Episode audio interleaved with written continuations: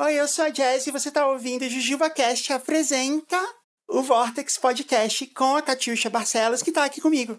Oi, eu sou a Catiuxa Barcelos e eu tô aqui pra levar a galera pelo Vortex, né? Levar a galera pelo Vortex, exatamente. O podcast Vortex é um novo lançamento da Parasol Storytelling.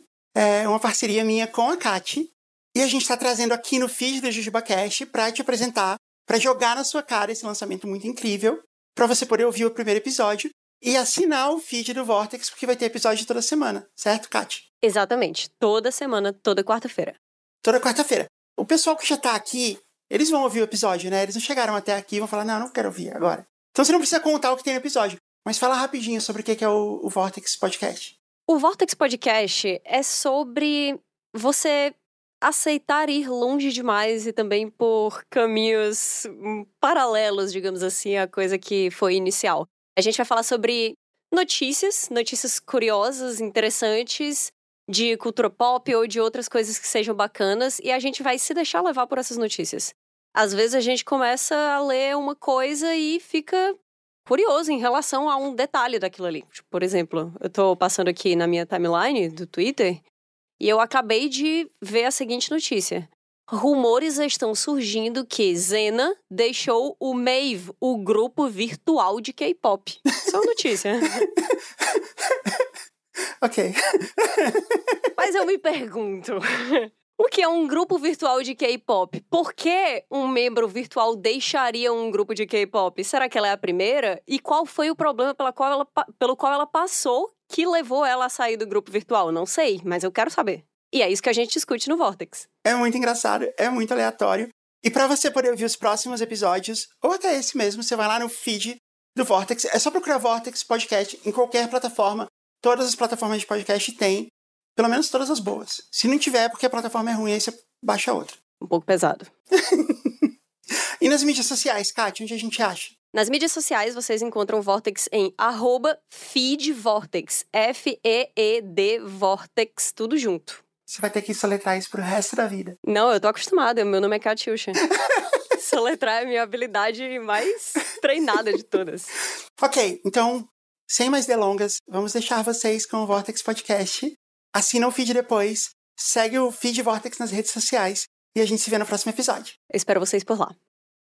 E aí, pessoal, sejam muito bem-vindos ao podcast Vortex. Eu sou Catiuxa Barcelos, mas pode me chamar de Kat. E hoje eu tô aqui para fazer companhia para vocês pelos próximos minutos enquanto a gente entra nesse vortex de aleatoriedades, cultura pop e mais um monte de coisas que basicamente resume como funciona a minha cabeça. Eu espero que vocês se divirtam junto comigo e junto com o meu convidado, porque hoje, no episódio inaugural do podcast, eu resolvi trazer aqui o meu amigo Pedro de codinome Odeio. Odeio é o nome dele, né? No caso. O que ele odeia, vamos manter em segredo, né? Vai ficar aí um mistério, mas não é nada estranho que ele odeia. É uma coisa bem normal de se odiar. Pode ser que seja. Eu acho que é, pô. Ah, não sei. Qual é o nome que tu falou que quando tu tivesse teu podcast ia se chamar? Peperito, quem jalou Pepe. Perfeito, pronto.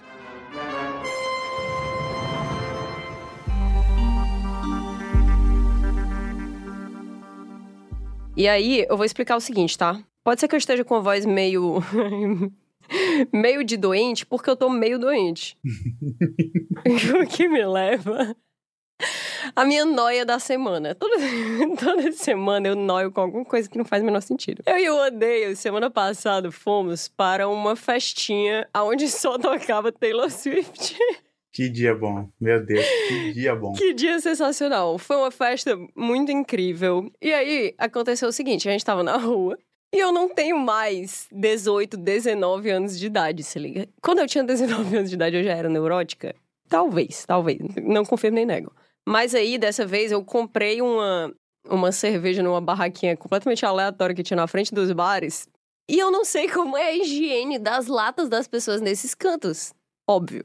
E a gente comprou a cerveja, ah, não sei o que e tal. Peguei um guardanapo, limpei a latinha assim por cima e tal, mas eu não tinha água e sabão. E eu também não tinha lenços antissépticos. eu juro, eu quero abrir aqui um parênteses pra dizer que eu tô bem, tá? Mentalmente eu tô excelente, não sei se deu pra notar. E aí, eu bebi a cerveja, obviamente. Logo depois que eu dei, tipo, o terceiro gole, segundo gole, eu virei pro Odei e falei assim: será que eu vou pegar leptospirose? A possibilidade é muito real, cara. O que aconteceu foi que eu voltei da festa e tudo mais, sem voz, porque gritei todas as músicas e tal. Show, até aí tudo bem. E aí, eu adoeci logo depois. E na minha cabeça, é óbvio que eu tô gripada, é óbvio que eu tô gripada. Mas todos os dias eu abro o olho e eu penso, e se na verdade eu estiver com leptospirose? tu tá com isso na cabeça desde sábado? Foi sábado? Sim, é assim que funciona. eu vou ficar com isso na cabeça até eu ficar boa ou até eu fazer um exame. Ou morrer, né? Muito obrigada à sociedade, à pressão que a sociedade coloca sobre mim. Porque se não fosse por essa pressão, eu já teria chegado no laboratório e pedido pra fazer um exame de leptospirose. Ai, meu Deus, que aventura, viu? E a moça ia olhar pra mim, certeza, e ela ia ficar tipo, o que, que você tá sentindo? Aí eu ia dizer, sintomas de gripe, mas me dê aí o exame. Pode ser gripe ou leptospirose. O que aprendemos com isso? A gente só vai aprender alguma coisa quando a gente encontrar o final dessa história. Porque se tu sobreviver, vai aí comprovar que o que não nos mata nos deixa mais forte, né? É, mas se eu não sobreviver, é uma história de leptospirose. Se não sobreviver, vai virar um grande case da leptospirose no mundo. Assim, segundo o site do Drauzio Varela, a leptospirose... Não tem como, pô. Não tem como. Tu não fez uma pesquisa sobre isso, não.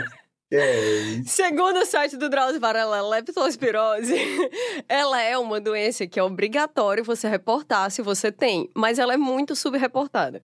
Então, não dá pra gente ter certeza de quantos casos de leptospirose realmente acontecem, entendeu? E as pessoas, elas têm sintomas de leptospirose e muitas vezes elas não sabem que elas estão com leptospirose. Mas peraí, os sintomas de leptospirose são os mesmos da gripe mesmo? Não. Eles têm vários sintomas que não tem em gripe.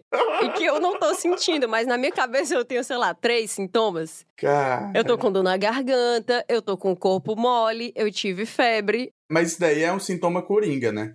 Dor na garganta e febre é tipo o sintoma de todas as doenças que existem. Então, é tipo isso, né? Porque quer dizer que você tá passando por algum, sei lá, algum processo infeccioso. Mas pode ser leptospirose. Meu Deus, cara. E tu, Odei, o que que tem pensado essa semana? Cara, um comentário sobre a festa da Taylor. É muito legal ir pra festa da Taylor com a Kat, tipo. É como se eu estivesse vivendo um tutorial de Taylor Swift, sabe? Do jeito assustador, né? Enquanto tu tá tocando a música, tu chega e fala: Ó, olha essa música, ela foi composta por Tom Hiddleston, tem tal background. Nessa música aqui, no minuto 1 e 43, eles vão fazer uma dancinha assim, ó, com as mãos. é muito bom. É muito bom. Isso é ouro, ouro. Isso é tudo verdade. Por favor, cuidado, todos vocês que quiserem escutar Taylor Swift comigo, eu não indico.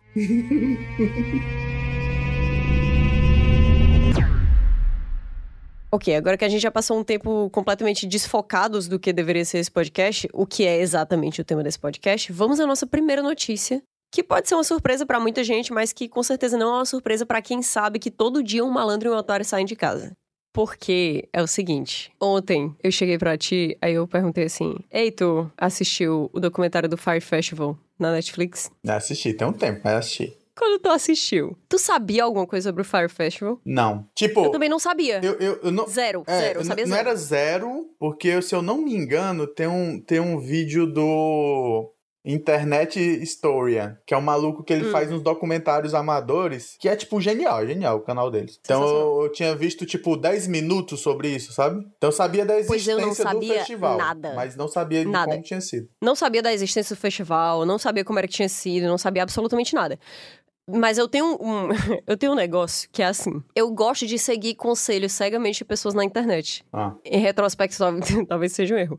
Mas tem várias pessoas que elas têm um, conteúdo específico que é indicar conteúdos a serem assistidos no geral. Não é tipo assim, ah, essa série é muito boa. É tipo assim, gente, eu assisti um vídeo no YouTube que mudou a minha vida. caraca. E aí você vai ver um vídeo de, sei lá, 40 minutos. E aí quando você acaba, você fica, brother, como eu perderia esse conteúdo, se liga? E aí foi assim, que eu, eu vi um, um negócio aleatório dizendo assim, meu Deus, esse documentário do Fire Festival na Netflix é absolutamente surreal. Aí eu fiquei, que documentário? Que festival?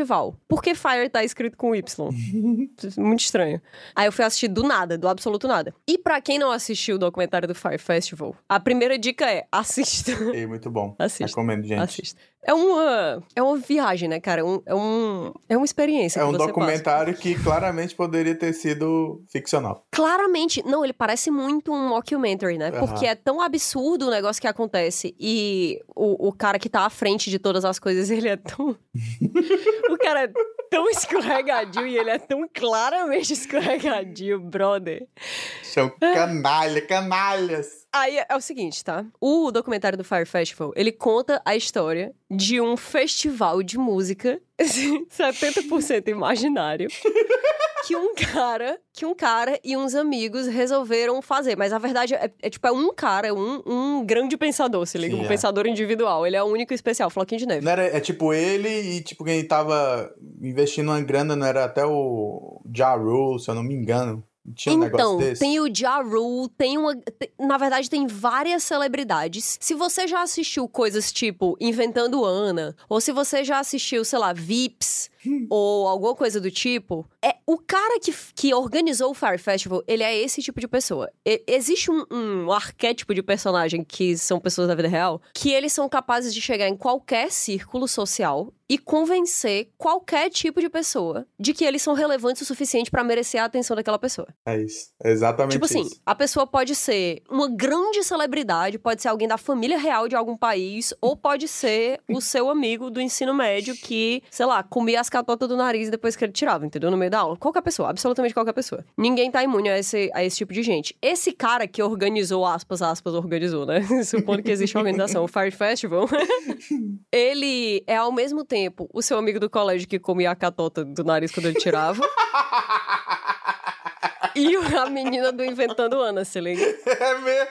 É isso É daí mu- mesmo. É incrível. Equilibra tudo. Eu Acho que pode fechar aí. Descreveu como é que.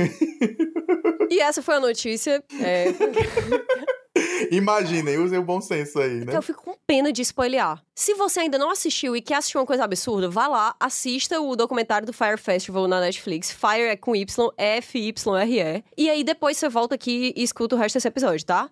Um, dois, três meses já. Quem tá aqui agora também, problema seu. Ema, ema, ema. Vou falar spoiler que se lasque.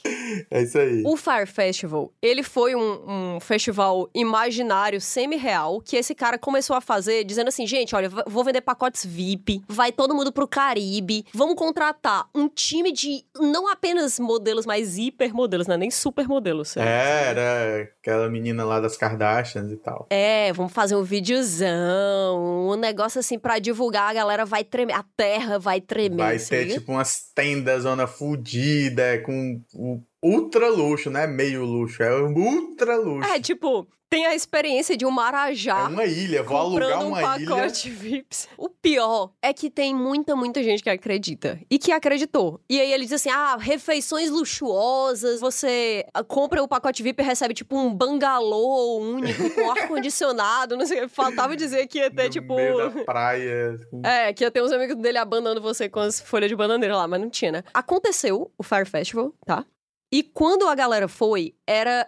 Não tem palavras, não tem como explicar. Só assistindo. Assim, eu assisti há muito tempo, então algumas cenas elas ficaram marcadas na minha memória de maneira muito dolorosa, sabe? Ah. Uma delas adivinhar aqui. foram as pessoas que pagaram uma É fortuna. os colchão, os colchão empilhados. Ai, que eu tô mal, tô passando mal. Mostra a refeição. Elas abrem um, um, tipo, um tapoezinho mó paia. Aí abre e assim, não, porque era uma refeição incrível, não sei o que. Aí abre, é, tipo, duas fatias de pão passadíssimo, se liga? Tipo, se eu não me engano, tinha uns pão que tava mofado, um negócio assim. É, os pão de anti-nunca. Não era um pão artesano colocado no grill com queijinho, coalho, presunto, não era. Era o, o pão mais paia que você consegue imaginar, com o alface mais velho que Nossa, você consegue mesmo, imaginar. Ainda, ainda colocaram uma salada, é muita cara de pau. Era pô. sabor salmonela, sem condições. e isso era apenas um trailer do que aconteceu no Fire Festival. Tudo deu errado, era tudo mentira. O cara são os primeiros cinco minutos do documentário. Não, é, é- é incrível, porque quando você acha que chega ao auge, tanto da enrolação, da mais. mentira dele, desce muito, Muito mais. E o mais. tempo inteiro, uma coisa que me fascinou muito, inclusive é uma lição de vida, né, digamos, foi que o cara, até o último segundo, aonde não dava mais pra ele negar que ele estragou completamente tudo, que era tudo mentira, que era uma fraude, tudo que tava acontecendo ali. Ele simplesmente simplesmente não dava o braço a torcer. Ele ficava, não, isso aqui tá tudo planejado e eu vou resolver isso aqui tudo. Assim, Vai chegar aí o caminhão com a água e energia. É, não, já tá chegando. Tipo assim, ai, parem de me encher o saco, parem de reclamar. Eu tenho um assunto sério a resolver, sabe? Enfim. O Fire Festival, ele virou um- uma lenda mesmo nos Estados Unidos. Na verdade, eu diria que no mundo todo, depois que essa história rodou aí o mundo inteiro. Ele era, na verdade, pra ser um- um- uma coisa que você escutava e servia de alerta pra você prestar atenção nas coisas que você tá entrando na sua vida, né? Pois, ontem, como eu tava dizendo, cheguei no chat do Odeio, a.k.a. Peperito, Ai, Pepe. e disse assim: Ei, não pesquisa nada sobre o Fire Festival. Isso é uma maldade, cara. Vai tomar no cu. É, é- é sacanagem você chegar pra pessoa que nem é, eu é sacanagem, é e sacanagem. dizer. É igual chegar e dizer assim: Não. Ei, a gente precisa conversar. É exatamente isso que tu fez. É exatamente Semana que vem, quarta-feira, 19 horas. Vai tomar no cu, Kat. Queria deixar meu vai é, tomar no é cu. isso aí, Kat. é isso aí, é isso aí. Tá aqui é pra sofrer. Eu nunca falei que seria confortável. e falando em não ser confortável, Ai, trago pra você a seguinte notícia. Essa notícia me chocou, tá? tá. Lamentamos informar que Fire Festival 2 está com ingressos à venda. É... Oficialmente. Oficialmente. Não, pô. Billy McFarland, que é o cara, ou cara que a gente tem falado até É ele agora, organizando, não, é um colocamos o nome meme. Não é um meme, é ele Eu organizando. procurei e eu pensei, deve ser um meme. Não era um meme, cara. Saiu na Entertainment Weekly, que é uma publicação séria. E diz o seguinte, cara, eu juro pra ti, eu juro pra ti. Eu, tava, eu, eu fui chegando num ponto, eu vou te mandar um link agora e tu vai clicar só quando eu disser que tu pode. Tá, tá bom. É um anúncio do Fire Festival 2. Ai, ai, ai. A passagem de Billy McFarland pela prisão por fraude deu ele tempo suficiente pra criar um documento de 50 páginas, que é um plano de negócios para reviver o Fire Festival. É e agora você pode comprar os seus ingressos. Não é possível, pô. Sim. Não é possível, pô. Em um vídeo no YouTube, calma aí, não pode clicar ainda. Em um vídeo no YouTube que ele postou no domingo, o vigarista condenado anunciou oficialmente o Fire Festival 2, que acontecerá também no Caribe em algum momento no final de 2024. Aí atenção, tá? As datas específicas, o local e a programação do festival não foram revelados. Nossa. Mas os ingressos atualmente estão à venda a partir de 499 dólares até 7.999 dólares no site do festival. Que pariu, não é possível, pô. Aí vamos ver o seguinte, quanto é 499 dólares em reais? Não é possível, né? R$ 2.423,44 na cotação atual. Detalhe que os ingressos, pelo menos se for igual da outra vez, incluem a, a viagem, né? Não, eu acho que 499 não inclui a passagem, não. É impossível, pô. Quer dizer, o que é impossível para o que é que não é né, realmente? impossível, né? Essa porra toda. O cara vai pessoalmente na sua casa com uma banheira infantil inflável e um remo, colocar você dentro dessa banheira e levar você até a ilha do Caribe pra você assistir o Fire Festival. Pois, eu entrei no site de venda de ingressos do Fire Festival, obviamente. E aí já tem a data lá, tá? Tá dizendo que vai acontecer dia 6 de dezembro de 2024. Então tem gente que vai estar doente no Natal de alguma coisa que eles vão contrair no Fire Festival de muito 2024. provavelmente, muito provavelmente. E, olha só, o ingresso de 499 dólares, ele era parte de um pacote promocional que só ia ser vendido para as primeiras 100 pessoas que comprassem. E o pacote acabou ontem mesmo. No dia anterior à gravação deste podcast, já tem 100 pessoas que gastaram 499 dólares pra assistir o Fire Festival 2. De 0 a 10, qual a chance dessa galera ter comprado só pra ver o circo pegar fogo? Véi, eu acho que 11. E, e digo mais, viu? Não tenho a menor dúvida de que vai esgotar. Vai esgotar. Eu não tenho a menor dúvida. Vai Eu ser dúvida. um fenômeno essa porra. E vai dar errado E o- de novo. Mas como dar errado é o que o pessoal espera, vai dar certo. Eu gosto disso, sabe? Eu acho que ele vai fazer propositadamente uma merda de festival. Eu acho que esse festival, olha só aonde chegamos. Eu acho que se esse festival for bom, ele vai flopar. Porque eu acho que teve muita gente que, que, que assistiu, principalmente pessoal, sei lá, de 22 anos pra trás, que, tem, que tem mais vitalidade, que assistiu e pensou: caralho, se eu tivesse lá, eu ia rir muito. Que pra, eu acho que tem gente que vê como uma aventura, tá ligado? Uma história pra contar. Tem total, total. Tanto é que a gente vê as pessoas que estão sofrendo, em sua grande maioria, são casais acima dos 30. são pessoas que deveriam estar em casa. Elas deveriam estar em casa. Exatamente, exatamente. Mas tem, inclusive, tem uma galera que você vê de vez em quando que eles estão tipo assim, ah, não me importo. Foda-se. Aí depois. Claramente Antes chapado. de começarem a passar sede, né? Claramente. É, aí já entra em outro Mas aí, aí a coisa fica um pouco mais complicada. mais realmente. animalesco. Nossa, a ideia de que pode faltar água. Eu vou beber três goles aqui de água. eu lembro quando eu tava lendo Duna. Eu nunca bebi tanta água na minha vida inteira quanto eu bebi quando eu tava, quando eu tava lendo Duna.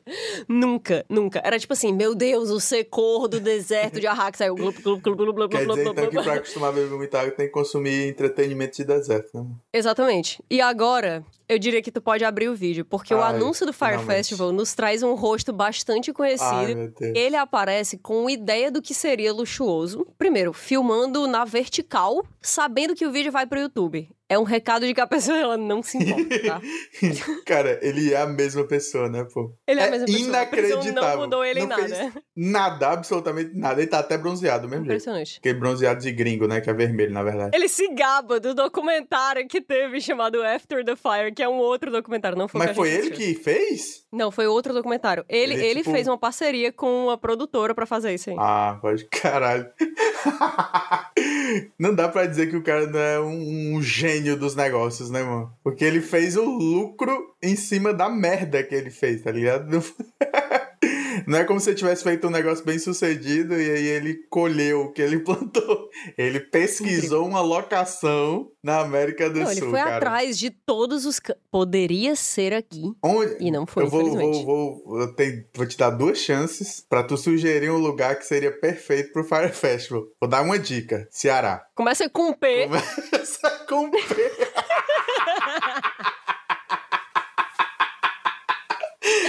tá quente, tá quente. Meu Deus, imagina se fazem o Fire Festival Paracuru, Ceará. Puta que pariu. Cara, se não. Não, ia ser a festa do milênio. Do milênio. Pode Eu- cancelar, eu acho o que a gente. a- eu acho que a gente. A gente, não a gente, nós dois, mas a gente brasileiro Não. tinha que, que vestir essa bandeira. Tinha que ter um. Eu acho que a gente seria capaz de organizar. Eu, assim, sim. eu vou ser bem sincera. Bem sincera. Eu acho que a gente, a gente. Nós dois mesmo, a gente seria capaz de organizar um Fire Festival à altura do outro. Que é nada. No Paracuru. No Paracuru. A gente ia dizer assim, galera, bora. E aí quem chegasse lá tava no festival, acabou. Passou a fronteira do Paracuru. Bom, o final do vídeo do anúncio do Fire Festival 2, ele diz o seguinte, tá? Caras, essa é a sua chance de participar disso. Isso é tudo pelo que eu tenho trabalhado. Let's fucking go. Vamos nessa. É o, é o hashtag partiu, né? Ele mandou o hashtag partiu aqui no final. Ele é muito animadão, cara. É muito animadão. Eu fico me perguntando se é, tipo, ele acredita nas paradas que ele diz, sabe? Porque pode ser uma questão aí psicológica, né, velho? Uma condição. Eu acho que de não, eu acho que patologia. não. Eu tenho, na verdade, eu tenho certeza que não, porque se ele não soubesse que ele tá, tipo, cometendo uma fraude nível épico, ele não venderia a ideia da fraude pra tantas coisas diferentes. Real, né, velho? Porque o. Ele fez esse documentário After the Fire, né? Depois do, do fogo, com Y, depois del fuego. E ele disse mais cedo, neste ano em que vivemos atualmente, que ele estava desenvolvendo um musical pra Broadway Não, sobre o festival, é sobre o Fire possível, Festival. não. Aí eu te pergunto, tu vai dizer que isso aqui não é proposital? Esse cara sabe exatamente o que ele tá fazendo. Exatamente. Ele é um Caraca. especialista no que ele tá fazendo, na verdade. E digo mais, talvez ele soubesse desde o começo. Isso que é louco. Será que ele é só a Tata Werneck do empreendimento? Ele tem o, o super poder de segurar uma piada com a cara séria até o final dos tempos, não importa o que aconteça. Porque por É. muito tempo eu me perguntei isso, mas agora eu acho que é mais real do que nunca. Ele tá levando muito a sério, se for. Ele vai até o fim. Ele vai até o fim da vida dele, com certeza. Já provou que cadeia não é o suficiente. Inclusive, ele fala assim: esse é um grande dia no vídeo, né? Ele fala assim: ah, esse é um grande dia, foi uma grande jornada pra chegar até aqui. E tudo isso começou durante o sétimo mês que eu estava em confinamento solitário. eu juro, eu juro. ele não fala isso, tipo, com, com a tristeza da lembrança. Ele fala isso como se ele tivesse. Como se ele tivesse ido para um retiro. não sei explicar, cara, eu não sei explicar. E aí eu vou dizer, tá? Esse cara, ele é profissional em fingir que ele é um hiper rico. Aham. E eu acho que isso continua, mas eu, eu vejo que pra ele tá faltando várias coisas. Porque ele tá com. Eu vou descrever o vídeo agora, tá? Tá. Ele tá com um roupão de. Eu acho que ele tá fingindo que isso aqui é seda, mas é um roupão de microfibra de R$ 5,99. eu acho que, eu, inclusive, eu já tive esse roupão. Ele tá com os AirPods no ouvido. E aí ele tá fingindo casualidade. Que canto é esse que ele tá? Tem uma galera no TikTok que é especialista em pegar um micro pedaço de uma foto e descobrir exatamente em que canto no mundo aquela foto foi tirada, sabe? Aham. Eu queria que alguém me dissesse aonde isso aqui foi tirado, porque tudo é possível. o cara tá num lugar que tem umas tendas, e aí ele deita como se fosse assim, casualmente, como se ele estivesse deitando em uma cadeira de se bronzear num canto. E ele tá. Atrás dele frente. tem uma parede verde de plantas, mas aí tu nota que as plantas são todas artificiais. Sim, claramente artificiais. Planta artificial não é coisa de rico. Não é. Eu, pessoalmente, eu nunca vi um multibilionário que, que tá em algum ambiente que tem uma planta artificial. Acho que eles são alérgicos, inclusive. Real, viu? E é isso. Fire Festival vai acontecer. Pena que é só no final do ano que vem, né? A gente vai, vai ter esquecido, mas vai ser muito legal. Dessa vez, vai ser Nossa. em tempo real, né? time A gente vai acompanhar tudo, ó. Vai ser tipo BBB. Se bem que não, né? Porque não tinha conexão de internet lá. é verdade. Então era tudo segredo. Por muito tempo foi segredo. Não, mas, mas, pô, daqui pra lá o pessoal vai levar uns Starlink, vai dar certo, vai dar certo. Próxima venda de ingressos não diz a data, tá? Mas eles estão custando aí 799 dólares, que se traduz para uma bagatela de 3.880 reais. Fora passagens. Partiu? Eu acho que eu vou. acho que eu vou passar essa. Tudo bem. O meu único critério pra recusar um convite é corro risco de vida? É um bom, é um Eu bom não vou. critério. É um bom critério. É um critério, inclusive, que eu acho que muita gente não tem. Eu mesmo às vezes falho nele. Eu já tive assim, falhando nele algumas vezes também, mas eu preferi não te inconscientemente.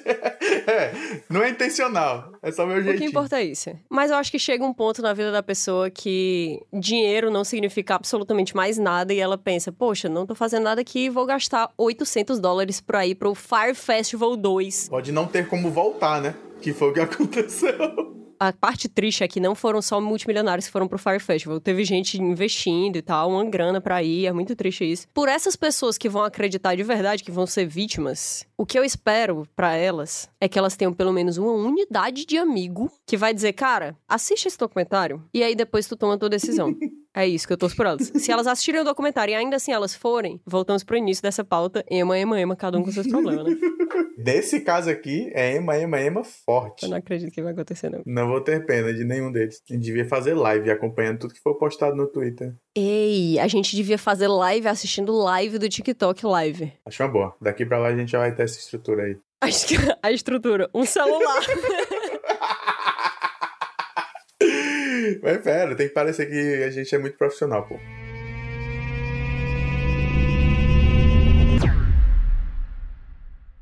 Isso me lembrou uma notícia que teve na semana passada, que é de um homem que fingiu a própria morte.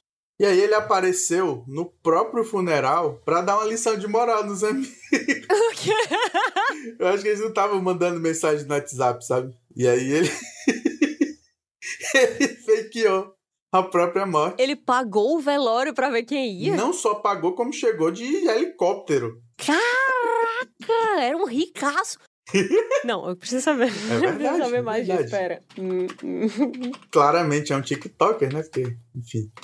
Homem simula a própria morte e aparece no seu funeral de helicóptero para ensinar uma lição à sua família. Porra, essa deveria ter sido uma notícia destacada do episódio de hoje.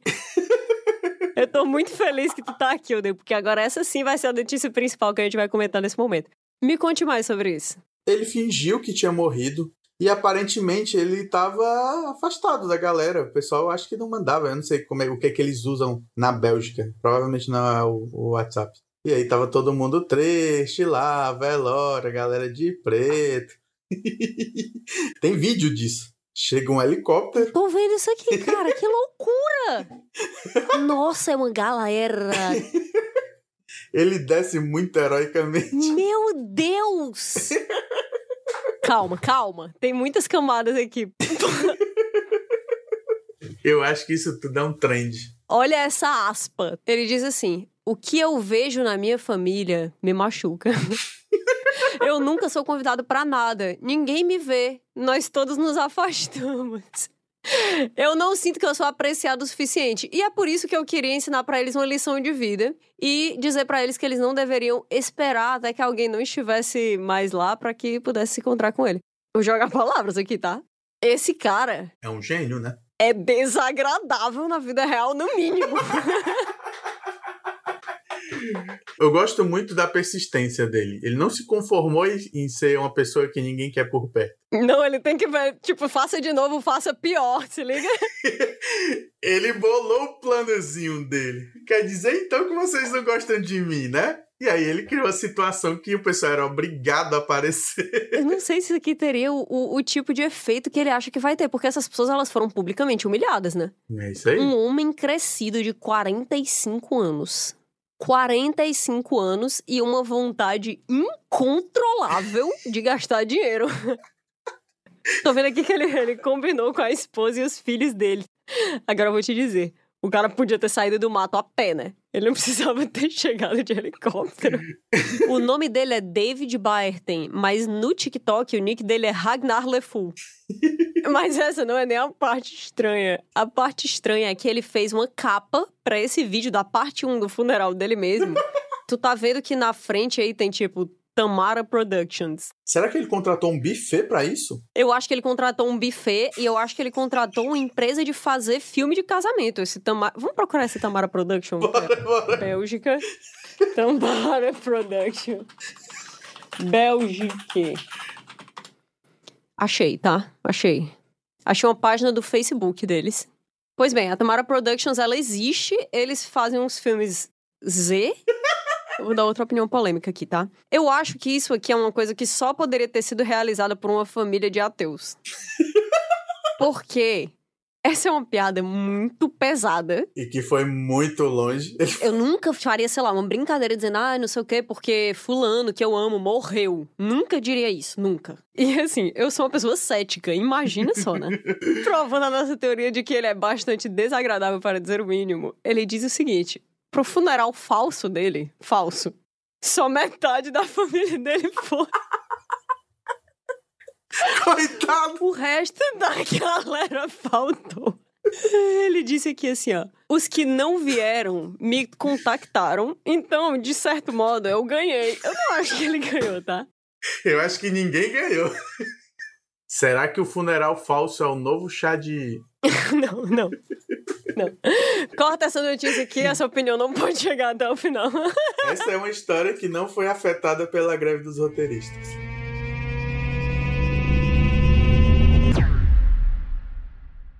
A segunda notícia que eu tenho aqui é sobre uma das minhas celebridades favoritas nesse momento, que é a Ayo Edebiri, que é uma atriz e comediante que tá em Big Mouth, tá em Dickinson. Mas acho que o projeto mais conhecido dela é The Bear. Tu assistiu a série The Bear? Não. Cara, tu vai amar. Assiste. Tem urso nela? Não tem urso nela, Fake news. mas tu pode ser o urso. Geralmente eu sou urso. Você pode passar a mensagem errada, né, gente? Não, essa é a mensagem certa. Perfeito, série maravilhosa. De longe, uma das melhores coisas dos últimos anos, inclusive pra quem tava esperando a segunda temporada. Ela já está toda disponível no Star Plus. Mas não vem ao caso. Tá. Porque hoje eu quero falar da Ayo Edebiri especificamente. Porque um dos motivos pelos quais eu gosto tanto dela, e, e eu acho que ela é tão simpática, é porque ela usa a internet tipo uma pessoa normal, sabe? Um Ótimo. cidadão comum. Que é o certo. Ela é muito engraçada, porque faz sentido, ela é comediante, né? Se ela não fosse engraçada também, ia ser, assim, um pouco difícil pra carreira dela. Não, é porque o comediante, ele nada mais é que uma pessoa normal que enxerga outras coisas que as pessoas normais não veem. Né? Exatamente. É, Poxa, tem caraca, um- isso foi lindo. É, pô, mas é o comediante, ele é agente, só que ele tem a visão mais apurada de como a gente se comporta, sabe? Será que é por isso que tanto comediante é meio triste? Não, todos os comediantes são meio tristes. Os que não são estão mentindo. Os que não são são comediantes ruins, né? É, porque qual é a graça de ser um comediante feliz? Ah, não, pelo amor de Deus. Real. Então, mas ela é muito engraçada. E aí, ela, ela faz as coisas sem ter muito essa aura de celebridade. E uma das coisas que a galera comentava frequentemente é que o Letterboxd dela era muito bom. O Letterboxd, pra quem não sabe, é uma rede social aonde as pessoas fazem críticas de é, produções audiovisuais, no geral. Caraca. E ela posta muito lá, mas eu nunca tinha visto. Eu nunca tinha atentado que seria uma, uma visita interessante ao perfil dela. O que foi um erro meu, pra ser sincera. Mas ela, tipo, ela acessa isso daí e ela divulga? Tipo, todo mundo sabe quem é o perfil dela. Dá pra ver isso. Todo mundo sabe quem é o perfil dela. Tipo Instagram. Isso tem a ver com a notícia, exato. Tá. Tem a ver com o que eu vou falar aqui, que é... Ela deu uma entrevista recentemente. E aí, nessa entrevista, ela falou que se um dia ela parar de publicar os reviews dela no Letterboxd, a culpa é do Willem Dafoe, que não tem nada a ver com isso. Ele não estava aqui presente, ele é uma vítima. Porque uma vez ela escutou ele dizendo que o motivo pelo qual ele ainda estava tendo várias ofertas de trabalho, ele estava em vários filmes, é porque ninguém conhecia o gosto pessoal dele. Ninguém sabia se ele gosta de comédia, se ele tem raiva de filme de super-herói. Ninguém sabe, ninguém sabe. O Willem Dafoe é um homem de mistério e é por isso que ele tá sendo chamado pra tudo. A minha pergunta é a seguinte: supondo que, supondo que você odiasse o trabalho de outras pessoas que um dia estiveram em uma área similar à sua, você postaria isso na rede social ou você pensaria duas vezes porque você tem medo da represália futura? Acho que não. Tem uma estratégia boa pra isso, na verdade. No Instagram, que é a minha rede, a única rede social que eu realmente posto alguma coisa, existe o público geral, Uhum, né? uhum. Não tá no Close Friends. Uhum. E aí eu posto só qualquer coisa. Ah, Dia das Mães. E tem o Close Friends, que são me- realmente meus melhores amigos e quem eu quero pegar. Pra essas pessoas, eu sou realmente o Peperito. O PP, sim. E aí eu postaria lá. Claro que eu não daria, não daria nomes. Não, claro que não. Xingar com classe. Esse é o segredo. Eu vi uma menina no TikTok que ela fala que já passou por sei lá quantos empregos, tipo assim, dezenas de empregos, e ela disse que atualmente a coisa que ela mais faz é gatekeeping da própria personalidade. Ela, ela diz que chega no escritório novo e ela diz assim: nenhuma dessas pessoas precisa ou merece saber quem eu sou, o que eu gosto, o que eu tô ou não disposta a fazer. Eu não vou me Caraca. sacrificar por nenhuma dessas pessoas até que essa, essa relação profissional ela seja muito aprofundada ao longo de anos. Caralho, ei, ela é minha pessoa, essa mulher aí. Porque eu faço exatamente a mesma coisa. Ninguém sabe quem o PP é. Ninguém sabe. Eu não... Porque primeiro que eu não me interesso pelos meus colegas de trabalho. Desculpa, gente. Se alguém te... Eu não sei se é legal de Descobri. falar isso. Cara, eu não tenho interesse por vocês, desculpa. Não, tem interesse profissional, Assim, é um mas pessoal muito- também é complicado. Não É, precisa. putz, vocês são chatos. Tchau. Veja bem, eu estive pensando sobre esse negócio de você fingir ser uma pessoa que você não é no trabalho. Caraca, sou eu todo dia. Todo dia eu sou essa pessoa. Eu sinto muito.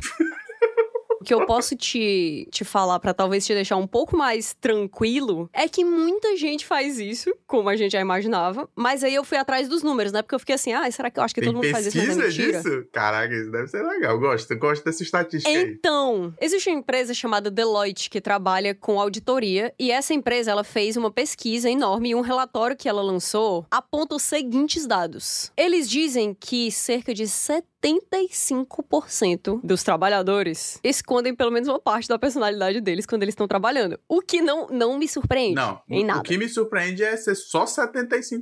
O que as outras pessoas estão fazendo? Tem 25% de pessoas que estão sendo sinceras enquanto elas trabalham em, sei lá, Eu acho que é só mentira. grandes empresas. Só mentira na pesquisa. E eu suponho que esses 25% são pessoas que são particularmente confortáveis no ambiente de trabalho porque, não sei, algum motivo. Tipo assim, ou eles estão lá porque eles são filhos de alguém, amigos de é, alguém. é, eles tipo, não têm medo. Sendo, sendo assim, né? Sendo menos odiador do que eu sou normalmente.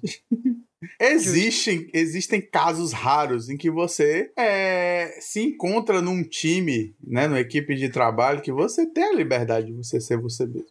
Mas eu acho que não é ainda, 25% ainda é muita coisa. Caraca, eu tive, eu tive muita sorte. Porque eu trabalhei, realmente, eu trabalhei em várias equipes que eu podia ser eu mesma tranquilamente. É raro, é raro. Era um problema de todas as outras pessoas, né, que estavam na mesma equipe que eu. Mas o, o que eles querem dizer com esconder partes da sua identidade, da sua personalidade, não é necessariamente você chegar lá e dizer assim: Meu Deus, o meu estilo de música favorito é o mesmo que vocês, entendeu? Aham. Tipo assim, eu só escuto, sei lá, sertanejo universitário, Sim, é isso que eu amo, clássico, né, do mundo corporativo.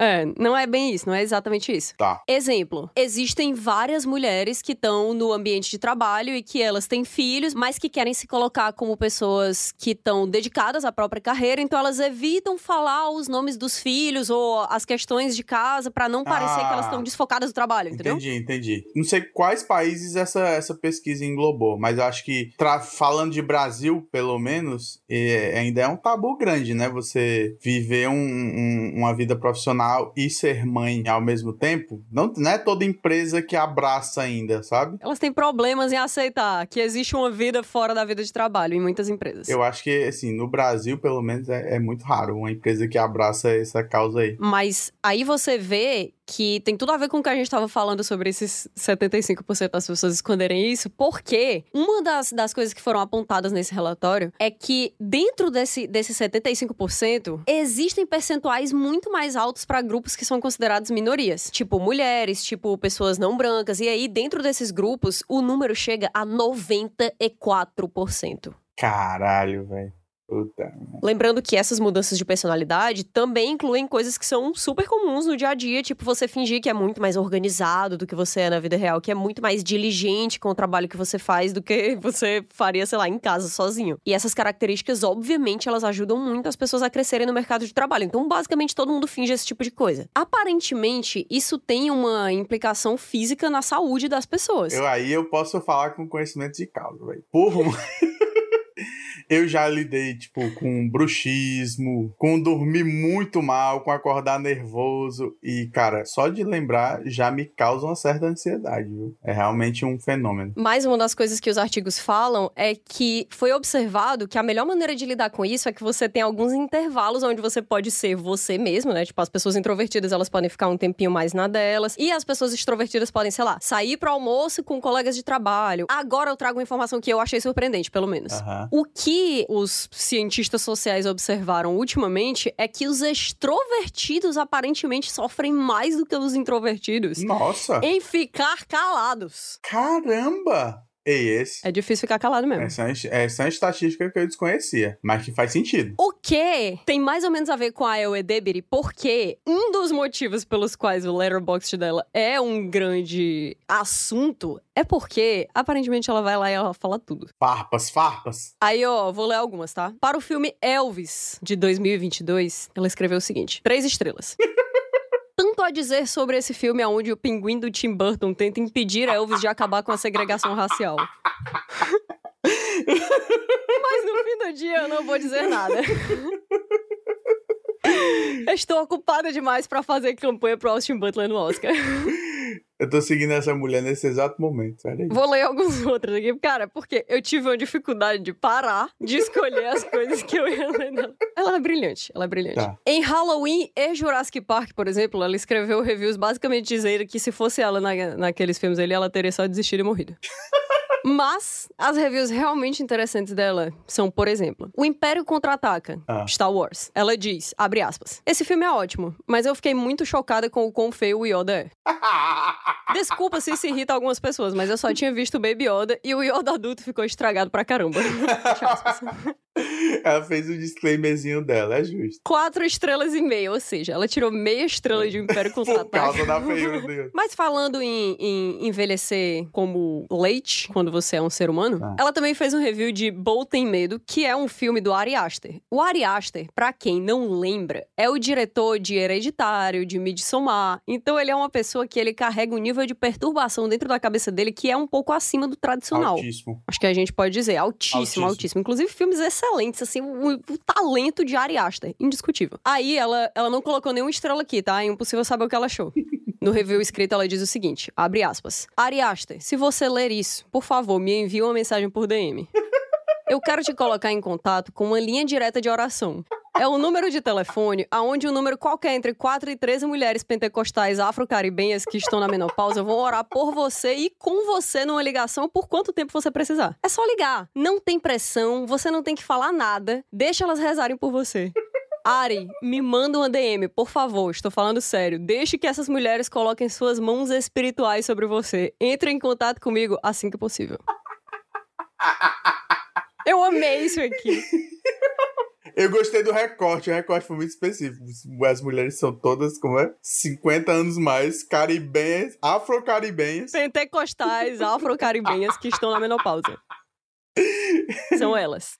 Todas na menopausa. Importante destacar. Não, e é irado, é irado porque, nossa, assim, parece uma experiência que o Ari Aster de fato. Mas, bem, o bom, assim, alguém pode ficar ofendido com, com, com esse review dela, né? Principalmente o, o próprio diretor, que é quem tá direcionado. Mas se não dá uma curiosidade de ver esse filme, eu tô maluco, pô. Eu já quero ver. Então, mas ela. O, o, lance inteiro é que ela se comporta como uma pessoa normal. E uma pessoa normal, uma não celebridade, ela não tem medo de fazer uma, de fazer uns comentários que são um pouco polêmicos. Mas em nenhum momento foi ofensivo, então todo, todo Em nenhum momento. Ela é muito engraçada. Inclusive, ela tá aqui acreditando nas orações dessas pessoas.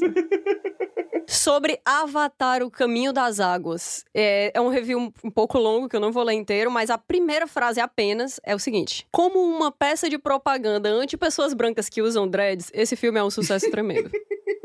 Essa é apenas a primeira linha. Sobre a Princesa e a Plebeia de 2018, que ela assistiu em 2020, durante a pandemia, uhum. quando a Vanessa Hudgens fez comentários um pouco polêmicos sobre o Covid e acabou, enfim, trazendo muita mídia negativa aí pra ela. Ela diz o seguinte: é só uma frase, tá? Muito curta. Abre aspas. Nós não merecemos a vacina. Fecha aspas. Cara, eu queria muito ser amigo dessa pessoa, pô. Mas isso tudo que a gente tá falando sobre, ah, tem que ter cuidado sobre o jeito que você opina sobre as coisas, e isso pode ter um impacto muito negativo no seu trabalho. Se você tá falando de Hollywood hoje em dia, você tá falando de. Agora a gente tá vendo a decadência dele, né? Mas do império da Marvel, que tem, é. nossa, dominado as bilheterias há mais de uma década. Tem nem como comparar. Pois, não é exatamente da Marvel, é uma parceria Marvel e Sony, mas ela fala aqui no review dela de Homem-Aranha sem volta para casa. Andrew Garfield é um dos meus atores favoritos. Ele é um dos profissionais mais dedicados que já nasceram. Ele é tão engraçado, me fez rir bastante nesse filme aqui. Nota paralela, dois pontos. A cena pós-créditos de Doutor Estranho pareceu bem legal, mas é muito louco quanta coisa da Marvel existe, né? Hum, será que eu consigo um trabalho por lá? O meu apartamento é horrível. é isso. De boa, cara. Pra coroar todos esses, esses incríveis reviews que eu li aqui, eu quero ler mais uma matéria que saiu recentemente na Deadline, que diz: A estrela de The Bear, Ayo Edebiri, acaba de se unir à Marvel Studios. Uh! Porque ela vai estrelar em Thunderbolts. Caraca, merecido. Se, não, se, se isso não, não comprovou o merecimento dela, nada mais vai comprovar. Porra, aí você vai me dizer, Willem Dafoe, que você tem trabalho porque ninguém sabe o que você pensa? Aí humilhou, humilhou o velhinho. Humilhou, humil... e é muito difícil você humilhar o Willem é... Dafoe, porque, como sabemos, ele, ele já nasceu vencendo. Pelo amor o cara de Deus, o cara é foda. Pois ela vai estrelar em Thunderbolts, a gente ainda não sabe qual é o personagem dela, mas eu espero que o apartamento dela, atualmente, já seja melhor do que quando ela escreveu esse review. Eu tô feliz por ela, eu quero ver essa mulher chegando ao estrelado absoluto, porque a gente precisa de personalidades fortes e cativantes em Hollywood. Por favor, por favor. Então é isso, o recado final do Vortex de hoje é seja você mesmo, mas ao mesmo tempo cuidado. seja você mesmo sabendo que ninguém ao seu redor está fazendo a mesma Exatamente. coisa. Seja você mesmo, mas com originalidade. Com originalidade. É, seja você mesmo, mas se você for chato também, né? Às vezes não. É, não seja, não seja. vamos, vamos ver, vamos explorar opções legais aí. Ai, ai.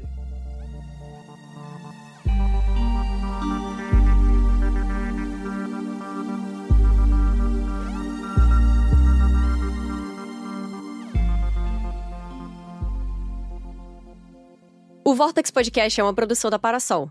Não deixa também de conferir os outros projetos da Parasol, como o Jujuba Cash e o Discoteca Básica, que eu tenho certeza que vocês vão curtir.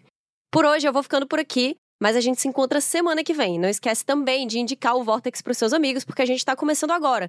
E se vocês tiverem notícias estranhas, ou alguma dica, ou alguma coisa que vocês queiram comentar, é só chegar pra gente nas nossas redes sociais, feedvortex, que é arroba F-E-E-D V-O-R-T-E-X.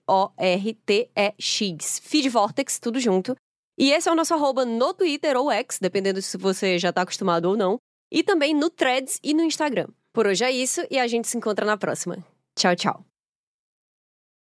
Parasol